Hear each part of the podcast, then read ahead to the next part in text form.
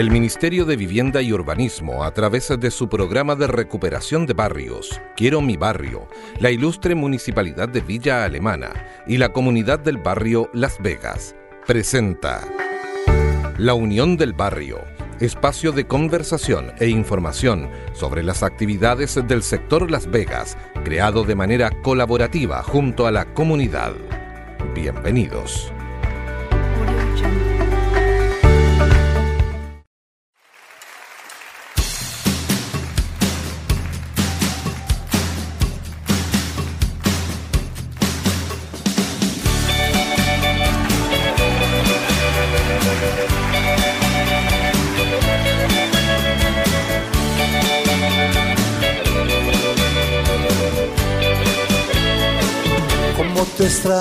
Mi amor, ¿por qué será? Me falta todo en la vida si no estás. Como te extraño, mi amor, ¿qué debo hacer? Te extraño tanto que voy a enloquecer. Ay, amor divino. ¿Qué tal? ¿Cómo están? Bienvenidas, bienvenidos este, a esta edición de em, La Unión del Barrio, este programa que ya tradicional, bueno, ya se ha vuelto tradicional de nuestro barrio Las Vegas, en el cual eh, trabajamos junto con nuestras vecinas, quienes hacen el programa, eh, y vamos, vamos teniendo actividades. Eh, hoy día partimos este programa con un bloque de conversación que, vamos a tener entre nosotros. Luego van a venir sorpresas, bueno, entrevistas y conversación que hemos, que hemos ido desarrollando a pesar de la pandemia, a pesar del encierro, de la cuarentena. De igual manera nos hemos, nos hemos dedicado a trabajar eh, para poder sacar adelante este programa. Voy a saludar de inmediato a las panelistas, a las estrellas de este programa. Vamos a partir uh. por la señora Norma Mesina. ¿Cómo está, señora Norma? Aquí, bueno, Gonzalito, bien, tratando, cuidándome. De que, sí. Mirando el carnet también y respetándolo así para no. encerradita. Sí, sí, e, exactamente. Bueno, y también a Liliana Valencia, que también está con nosotros. Hola, Lili. Hola Gonzalo, bueno, aquí también encerradita, sin mucho que hacer la verdad, con harto trabajo y nada, esperando que pase luego esta cuarentena y que en realidad que, todos los casos bajen, eso es más que nada.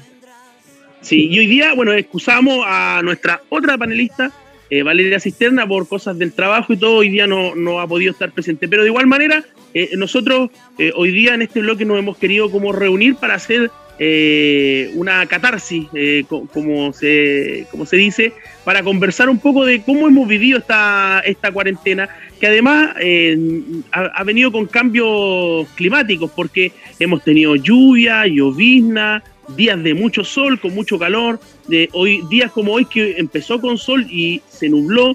señora Norma, voy a partir con usted al tiro, ¿cómo, cómo ha sido esta, estas seis semanas ya de cuarentena y de encierro?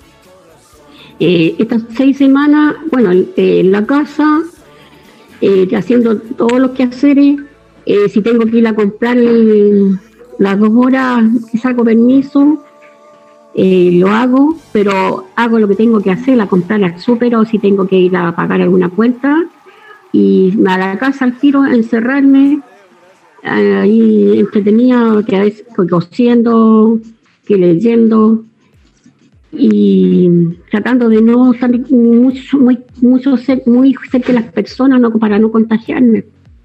Me cuido. Bueno, sí, porque además Villa Alemana ha sido una de las de la comunas liliana que ha tenido más contagios los últimos, la última semana. Sí, estamos demasiado. sí. sí. La verdad ¿Cómo lo has llevado tú? Y bueno, yo acá estoy con teletrabajo del año pasado. Tú sabes, tengo cuatro hijos. Así que la verdad es que ha sido un caos. En mi casa yo no tengo tiempo para aburrirme, pero eh, igual se me ha hecho bastante complicado el tema porque asisto a mis papás también que son de la tercera edad, ya bastante avanzado. Mi papá tiene problemas de movilidad, es minusválido, o sea, tiene capacidad de discapacidad. Y mi mamá ya tiene 79 años, va a cumplir ahora.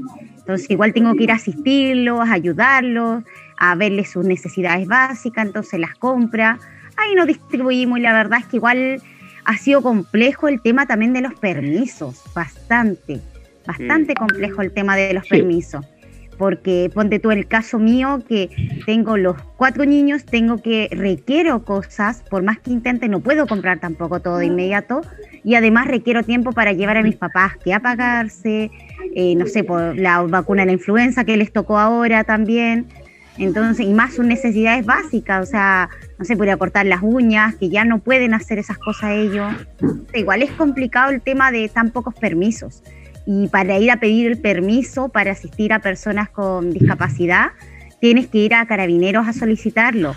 Y cada vez que he ido hay una tremenda fila, Gonzalito, que te encargo.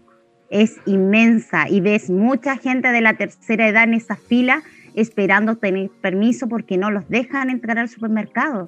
Y ellos no saben cómo tener permiso de otra manera. Es un tema eso. Sí, en esa materia, en ese ámbito, señora Norma, ¿cómo se ha desarrollado usted, bueno, eh, con el tema de los permisos y la salida? Porque finalmente queramos estar encerrados eh, mucho tiempo o, todo el día, de igual manera uno tiene que salir, tiene que hacer cosas. Sí, eh, para los permisos me los saca mi hija y para por ser para ir a la feria. Yo voy a la feria a veces a comprar lo que es necesario, que pescado, fruta de esas secas para poder tener en la casa y para que consuman. Y he llegado a la feria, me lo revisan, entro, doy la vuelta, compro a la casa. A veces me sobra una hora, me sobra, porque está rápido lo que voy. Y cuando tengo que ir al centro también hago lo mismo, compro y me sobra siempre una hora. Y por eso se ríen en la casa porque me dicen que por qué no saco el permiso de una hora mejor. Claro.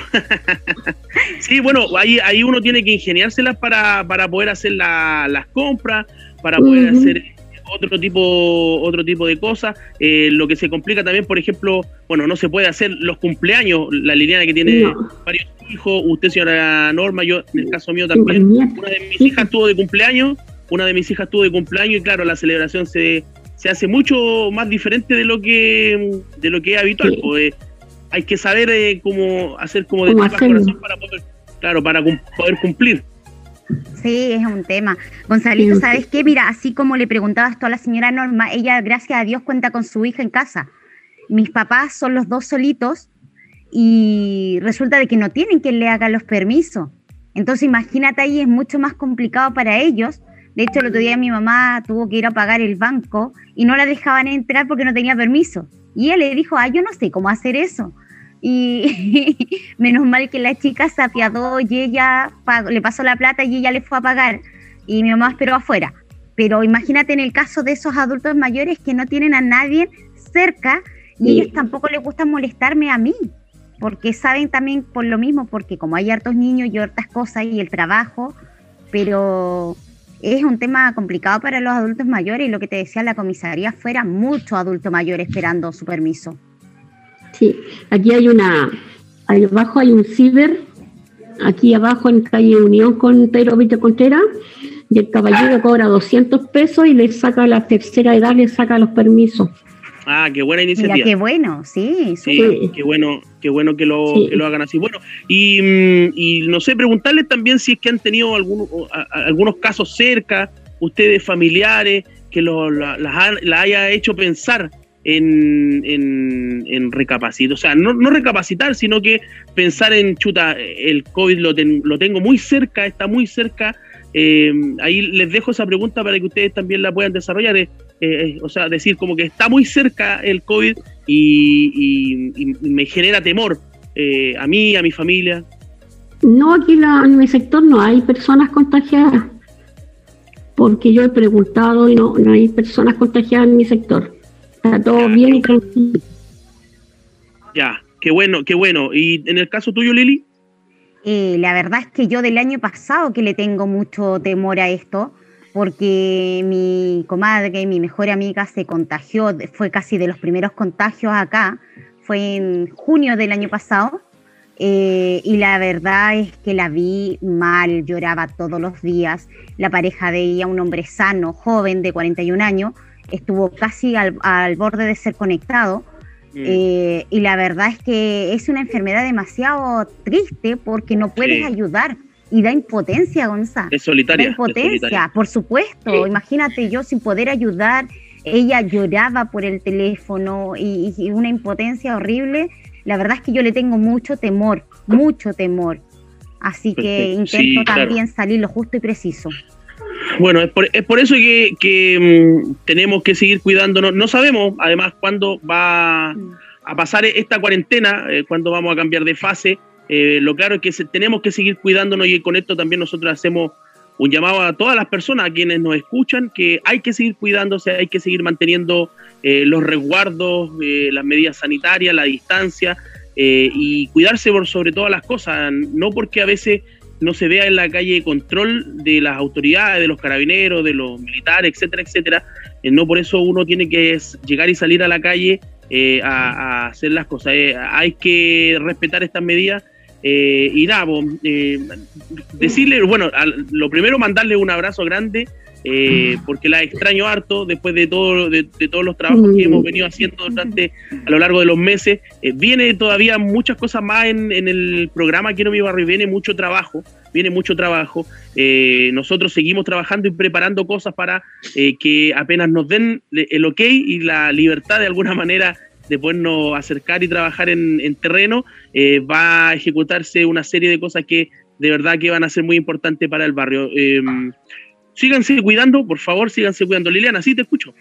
Sí, sabes que Gonzalito, una cosa, así también eh, decirle a los vecinos que nos apoyemos entre nosotros, ya que si sabemos de alguien que tiene COVID, que no seamos malos vecinos, al contrario, tenemos maneras de cómo poder apoyarnos, eh, comprarle las cosas que requieran para que no tengan que salir, porque hay veces que familias enteras tienen que hacer la cuarentena, así que algún vecino que tenga COVID, que no tenga temor en decirlo, al contrario, que se acerque a nosotros o a quien pueda, y para poder apoyarnos entre nosotros, porque nosotros tenemos que hacer ese cambio, ¿ya? Y de poder apoyarnos. Eso, a mí me tocó, Gonzalito. a mí me tocó Gonzalito, ahora como tres meses atrás, dos meses atrás, unos abuelitos, tuve que, ellos me llamaron a mí, tuve que contarle la leche, el pan, mercadería, porque nadie se acercaba de la familia. Sí. Eso. Así que vecinos, a, cuidarnos nomás cualquier cosa y a cuidarnos y a protegernos entre nosotros. Sí, y a cuidarse de no resfriarse y a vacunarse contra la influenza. Exactamente. Exactamente. Ya, les mando, bueno, así ponemos punto final a este bloque, al primero, nos vamos a hacer la pausa y a la vuelta vamos a regresar con eh, el resto del material, las entrevistas que, hemos ido preparando en pandemia, a la distancia, pero que de igual manera eh, hemos hecho para eh, poder acompañar a, nuestros vecinos. Así que hacemos la pausa, yo les mando un beso grande y cuídense mucho, cuídense mucho. Igual, igual. Chao, chao. Chao, chao.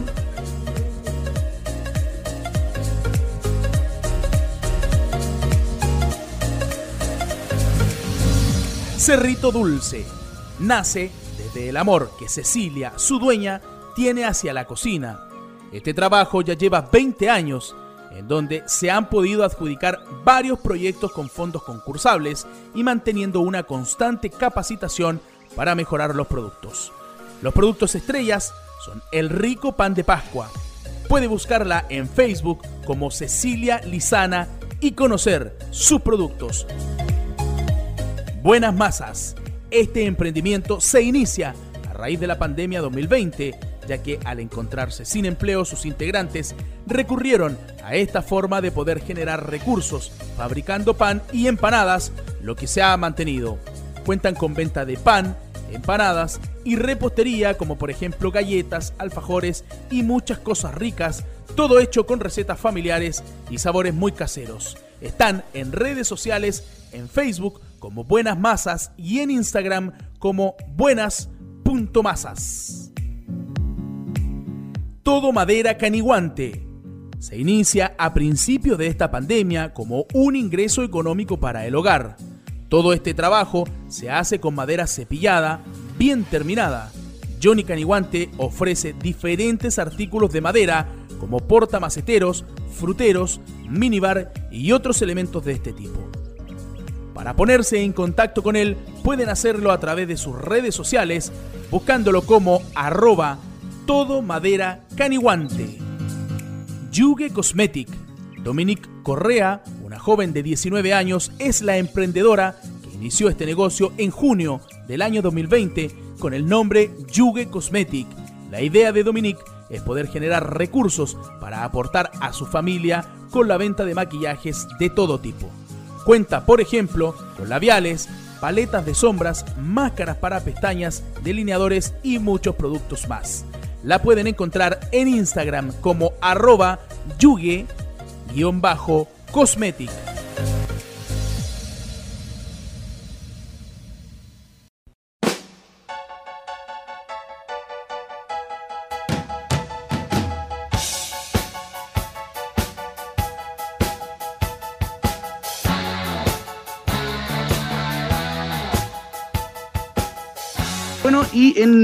Este bloque de la Unión del Barrio, este programa hecho por las vecinas y vecinos del barrio Las Vegas, eh, al alero del programa de recuperación de barrios Quiero mi barrio, hoy eh, tenemos la oportunidad de conversar con Alan Rad, que es encargado de seguridad pública del municipio de Villa Alemana. Quien va a realizar esta conversación o a encabezar esta conversación es nuestra panelista Liliana Valencia. Liliana, adelante tú con las preguntas y con esta entrevista a Don Alan.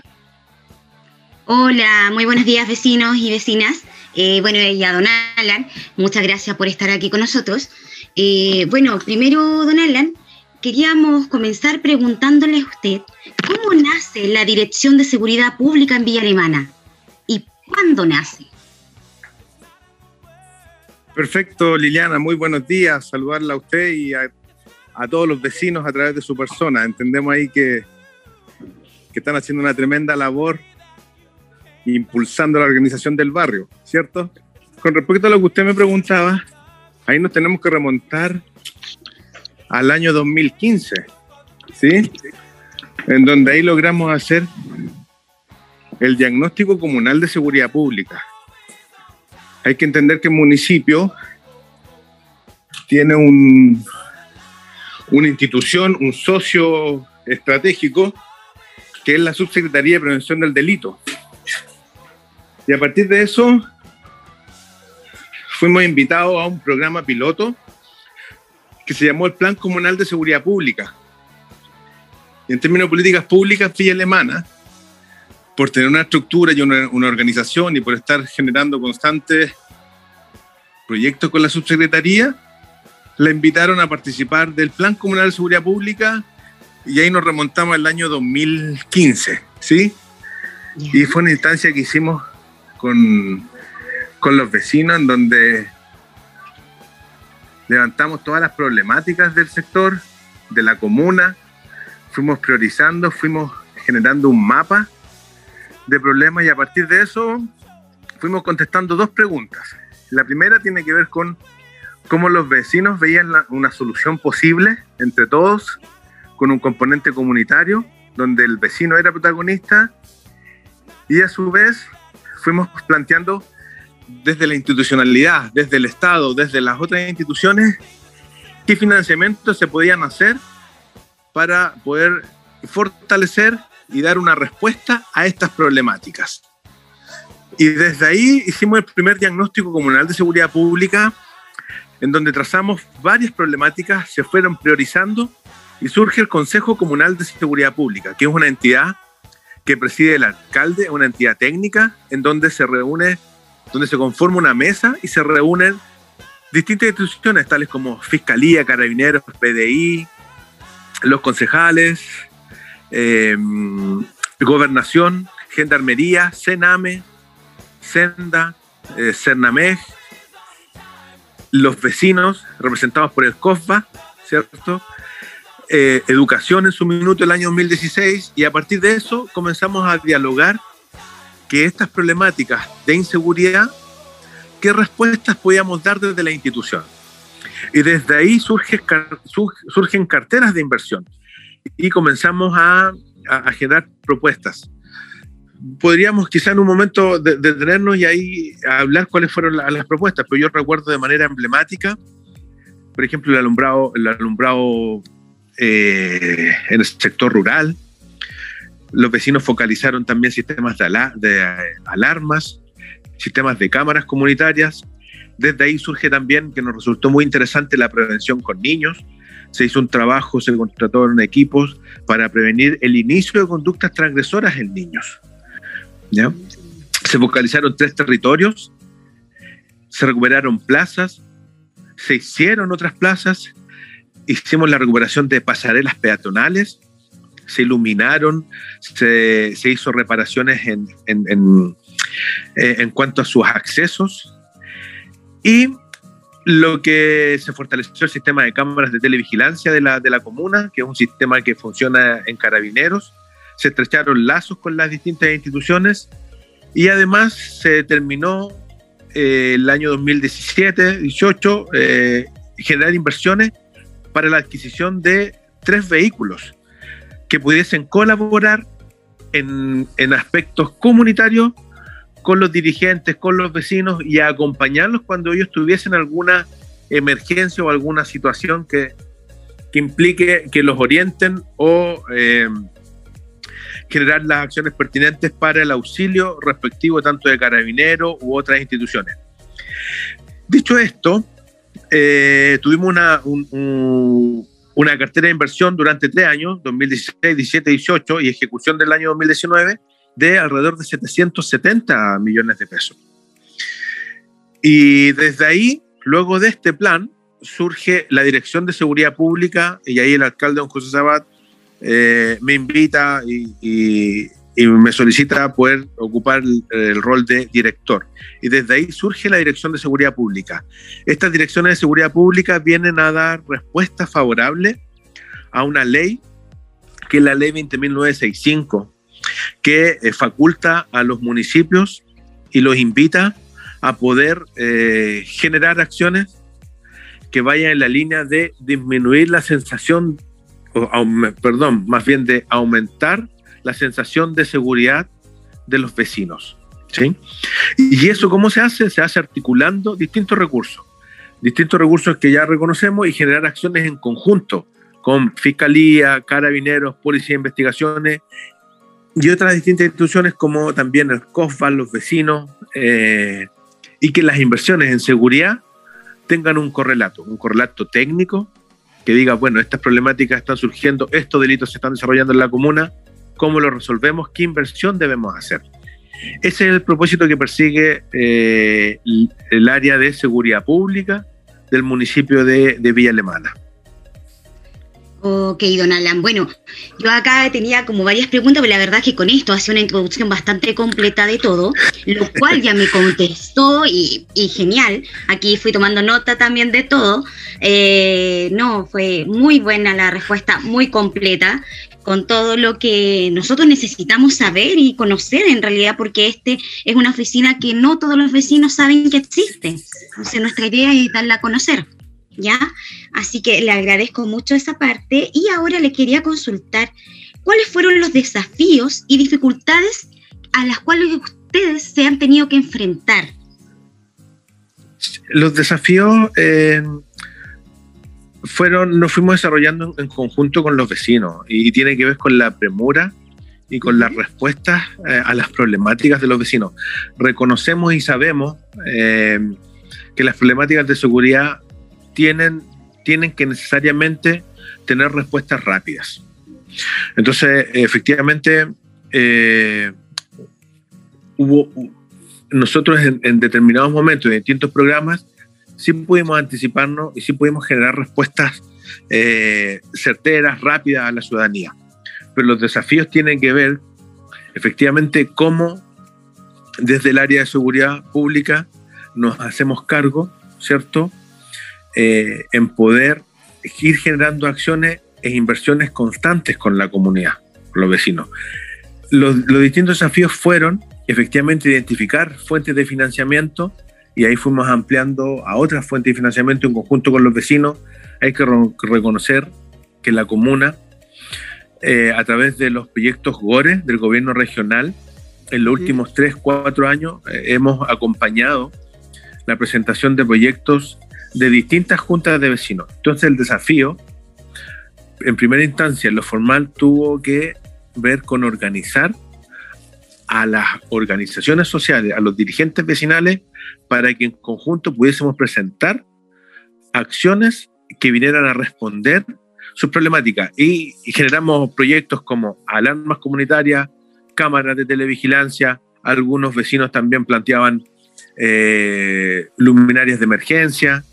Eh, ese fue como, como el gran desafío, pero un desafío interesante, bonito, que, que fuimos la comuna que tuvo mayor representatividad en términos de proyectos presentados para el gobierno regional y en términos de proyectos adjudicados por el gobierno regional. Entonces es un aspecto bastante positivo. Si bien fue un desafío, pero un desafío que nos deja un, buen sabor.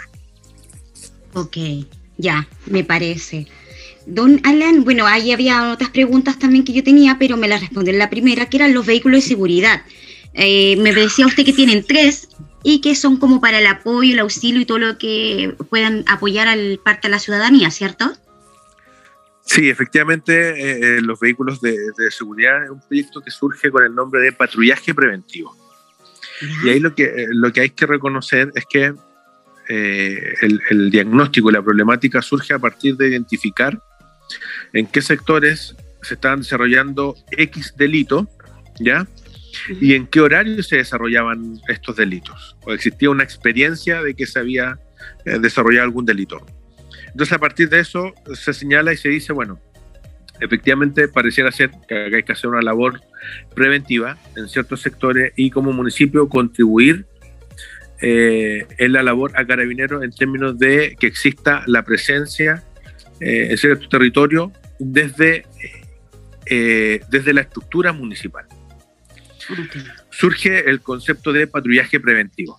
Y ese es, el, nombre que lleva el proyecto. Y, lo que tiene, y, y el, uno de los objetivos y el gran objetivo es que en, en el horario y el delito, según el delito y el horario donde ocurra el sector, la georreferenciación del delito, es que exista un patrullaje para que situaciones como esa en el barrio no se repitan. Y además debemos entender que cuando ocurre un delito, por ejemplo un robo, si lo ponemos como ejemplo, en el sector, en el barrio, efectivamente genera una sensación de vulnerabilidad, de vulneración, es decir, están, están robando en este, en, este barrio, ¿cierto?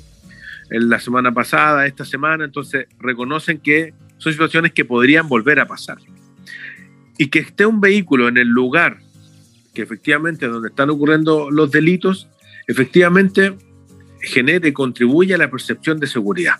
Entonces los vehículos de patrullaje preventivo tienen esa gran misión de poder generar patrullaje en labores preventivas, en coordinación con los dirigentes vecinales, en coordinación con, con los vecinos.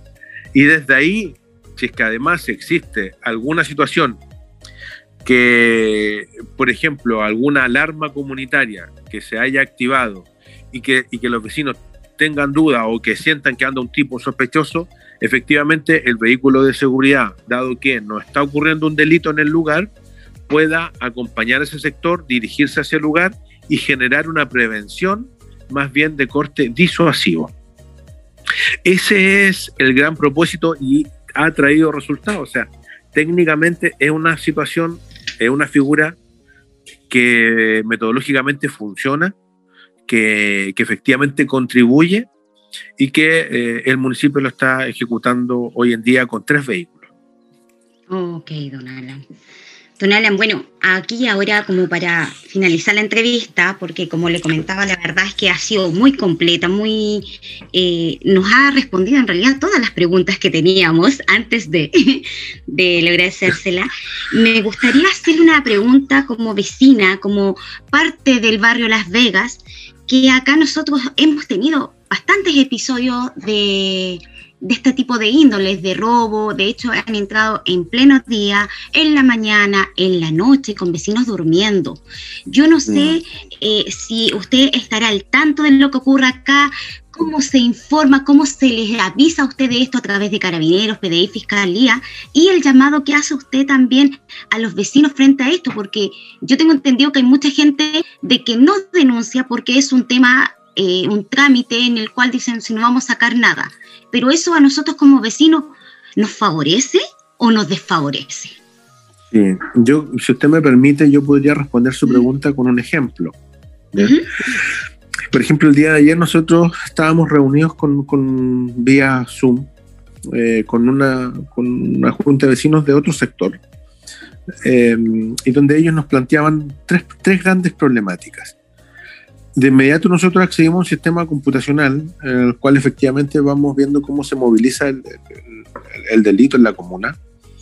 Yo les decía pues, que, que, a mí me parecía bien, me parecía prudente lo que estaban mencionando, pero que también a mí me interesaba compartir la siguiente información y que es constantemente Carabineros también hace ese ejercicio de explicarle, decirle, mire, para el año 2020, en el sector, en el perímetro que ustedes están señalando, tenía solo una denuncia de un robo. Por tanto, para establecer los diseños de las rondas, uno, levanta un mapa con distintos colores. Entonces, el diseño de cómo se van a distribuir los patrullajes necesariamente va a estar ajustado y en concordancia y sintonía en donde yo tengo los colores más fuertes. Por tanto, si yo no tengo ninguna denuncia, ninguna acción, no estoy, no estoy llamando a que en mi sector, mi territorio, sea acompañado por la institucionalidad, llámese carabineros o municipio. Entonces, la importancia de la denuncia radica en que efectivamente, en la medida que existe una denuncia, primero que todo, existe una formalidad y una responsabilidad en términos, en términos sociales. Segundo, se visibiliza la problemática.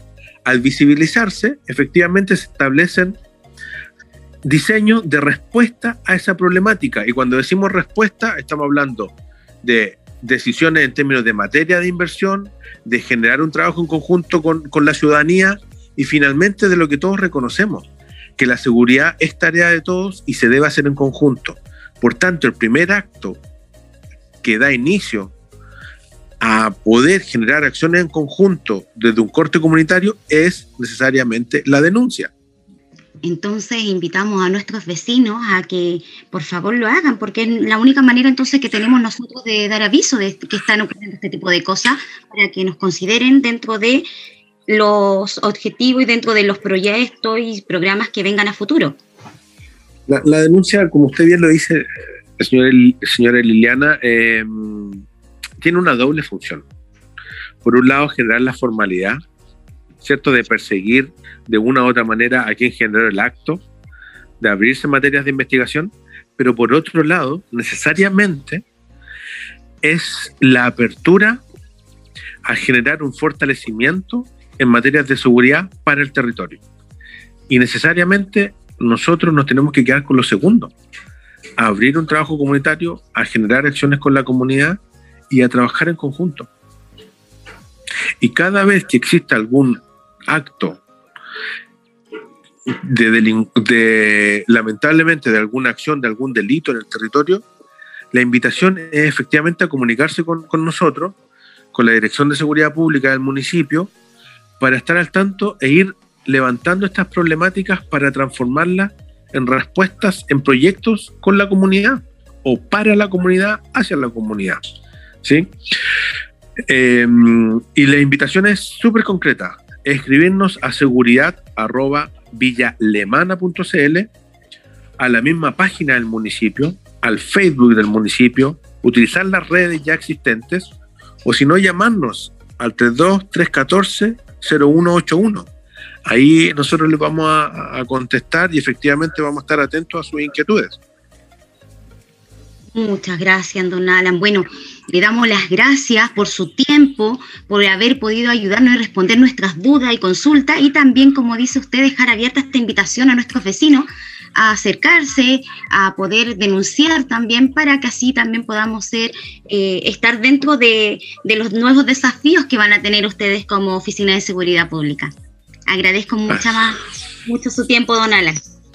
No, por el contrario, yo, yo agradezco a usted, efectivamente ahí a los profesionales del, Quiero Mi Barrio que están dando, dando acompañando a los vecinos a dar energía, a organizar el territorio, un territorio que, que efectivamente en la medida que esté más organizado vamos a poder desarrollar más cosas y digo vamos a poder porque también nos vamos a sentir parte de esa invitación eh, a estar en el territorio, a estar con ustedes. Eh, y agradecerle a ustedes por, por la entrevista, por, por, poder también saludar a los vecinos a través de este medio y soy yo el agradecido por la, por la entrevista. ¿sí? Agradecemos entonces los minutos que nos ha regalado Alan Rad, entonces el encargado de seguridad pública de la Municipalidad de Villa Alemana, lo que nos permite además también conocer eh, aspectos eh, quizás un poco desconocidos para la gente de cómo funciona, dónde hacer la denuncia, quedamos más que claro que hacer la denuncia es uno de los aspectos más importantes para, para poder eh, trabajar en la prevención de los delitos y focalizar los puntos donde más complejo se hace este tema. les mando un abrazo a los dos, muchas gracias y nos escuchamos prontamente también a través de este, de este programa que se llama La Unión del Barrio. Gracias.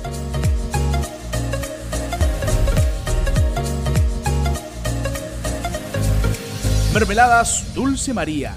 Este emprendimiento nace el año 2013, luego que esta familia enfrentara una necesidad económica urgente y como medida para ayudar a una integrante de la familia. Empezaron primero con ricas mermeladas de alcayota, luego con el paso del tiempo se fueron agregando otros sabores. Si usted los quiere contactar, lo puede hacer al fono pedido más 569 9199 4454. Mermeladas Dulce María. Yo y mis scrunchies realizan costuras como una manera de apoyar la economía familiar. Con el paso del tiempo, las costuras se ampliaron a la venta de otros productos como accesorios, mascarillas personalizadas y otros elementos que están de moda para adultos y niñas cuentan con Instagram en arroba yo-y-mis-scrunchies para que puedan seguirlos y ver sus hermosos productos. Plantas El Picaflor Don Juan Aravena transformó su pasión por las plantas de un hobby a una forma de poder generar algunos ingresos económicos, además como una forma de aportar al medio ambiente y entregar diferentes tipos de plantas para sus clientes trabajando desde su domicilio. Si usted se quiere contactar con él, lo puede hacer al más 569 958 12 717. Plantas El Picaflor. Ventas Titina. Martina Vivanco comenzó con este emprendimiento personal como una manera de sumar recursos económicos para aportar en el pago de sus estudios superiores. Hace un año aproximadamente que Ventas Titina tiene un interesante stock de prendas de vestir de todo tipo. Para ver sus productos pueden seguirla en Instagram, arroba ventas-titinas. Sol Papelito Vestuario este emprendimiento nace por el gusto de crear y al mismo tiempo la búsqueda de poder generar recursos económicos. Hoy en día se dedican de lleno a la creación de ropas para muñecas y también ropa para nuestras hermosas mascotas. Además, creaciones a crochet. Cada producto lleva su sello en sus etiquetas. Encuéntrelos en Facebook como Sol Papelito Vestuario. No estamos soñando, es verdad. El talento hecho realidad. De su humildad saltó al éxito y ahora es simplemente un crack.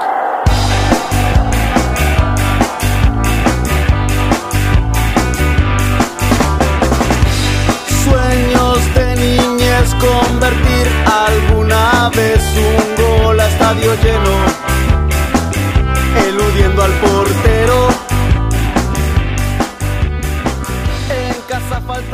Bueno, y de regreso en esta unión del barrio de este mes, como todos los meses, con el trabajo colaborativo con nuestras vecinas del barrio Las Vegas, haciendo este programa para contarles algunas eh, cosas, algunos trabajos, algunas actividades que se están llevando a cabo. Por ejemplo, eh, a continuación vamos a escuchar eh, una entrevista que le realizamos al profesor Sebastián Tapia, profesor del Instituto Nacional de Deportes, que ha comenzado a trabajar eh, con los jóvenes y, los niños, las niñas del barrio, en un taller gratuito de fútbol que se realiza los miércoles y los días viernes de 16 a 17 horas. ¿Cuáles son los alcances de este taller? Bueno, lo vamos a escuchar de inmediato en la voz del profesor eh, Sebastián Tapia, que es el encargado de llevar adelante este taller del barrio Las en mayo ya comienzan estos talleres, este taller ya el día miércoles y, el día viernes. Ya obviamente estamos en una situación compleja como, país, es una cuestión que nos ha afectado a todos, ya. Lamentablemente nos encontramos en fase 1, pero de alguna manera tenemos que, que movernos, ya tenemos que dar el inicio, el inicio al taller y bueno, eh, como tenemos que ir adaptándonos a, las realidades, eh, las plataformas que hoy en día han surgido, como el Zoom, Meet o el Facebook, eh, son buenas como para poder llegar a, la gente. Así que vamos a darle ¿no? el, miércoles con el inicio, a empezar a movernos de la manera que sea. Y sí, bueno, aquí la premisa es moverse de alguna manera. Estamos encerrados, estamos con un estrés laboral, familiar, el tema psicológico ha impactado mucho en esta pandemia. Entonces el, deporte te invita a, recrearte, el, deporte te invita a salir de la rutina y qué mejor con una clase de fútbol online. Ya yo tengo todas las metodologías, eh, he tenido que adaptarme como profesor, eh, hemos tenido que ir orientar las clases al alumno que está en la pantalla. Si bien eh, todos somos distintos, a algunos les motiva, a otros no, pero de alguna manera ya estar, ya sumarse es algo importante, ¿ya? Y ahí nos van a pasar bien, vamos a tratar de hacerlo lo más entretenido posible y ojalá se sume la mayor cantidad de personas. Sí, mire, este miércoles nos vamos a juntar a, a las 16 horas, ¿sí? De 16 a 17 horas, eh, a través de la plataforma Zoom y también el día viernes, ¿ya? De 16 a 17 eh, como es la primera semana, ojalá que se empiece a correr la voz, que, inviten, el amigo invite al amigo, que el conocido al primo, etcétera. Yo sé que las comunidades son así. Eh, ya hay dos participantes, participando, eso empiezan a correr la voz y no nos damos cuenta que esta cuestión empieza a crecer y empiezan a haber 20, 30 participando. Así que todo ayer obviamente se hace en, conjunto a través del Quiero Mi Barrio, ya, de la Municipalidad de Alemana, y también el, el Instituto Nacional de Deporte y el Ministerio del Deporte, que también hacen un trabajo conjunto para poder llegar a la gente allá y, y entregarle todos estos talleres y cosas que se están haciendo en el barrio. Así que un saludo gigante y que estén muy bien. Ahí está entonces una de las actividades que se comienzan ya a realizar en esta segunda fase del programa Quiero mi barrio. Hay otras más que están eh, en curso que se van a comenzar a realizar. Eh, alguna, algunos planes para los emprendedores, em, capacitaciones de salud, de vivienda eh, y otro tipo de actividades que también se van a comenzar a, realizar. Em, todo sujeto además al cambio de fase, al posible cambio de fase eh, al cual entren algunos, algunos días o algunas semanas más. No lo sabemos todavía, la comuna de Villa Alemana. Así que muy atentos a, todas las actividades que se vienen, que son muchas, que son muchas. Una de ellas, por ejemplo, en este mes de mayo, a final del mes de mayo, eh, o principio del mes de junio, eh, todavía no se ha, decidido la fecha, concretamente se van a realizar las elecciones del Consejo de Desarrollo Vecinal, del CBD, así que también se está trabajando en poder realizar aquello, obviamente todos los alcances de, de estas actividades se van a estar informando. Así, de esta manera, ponemos punto final a esta edición de La Unión del Barrio, este programa que realizamos junto a las vecinas y los vecinos del barrio Las Vegas para eh, la gente del barrio Las Vegas. Que esté muy bien, cuídese mucho. Chao, chao.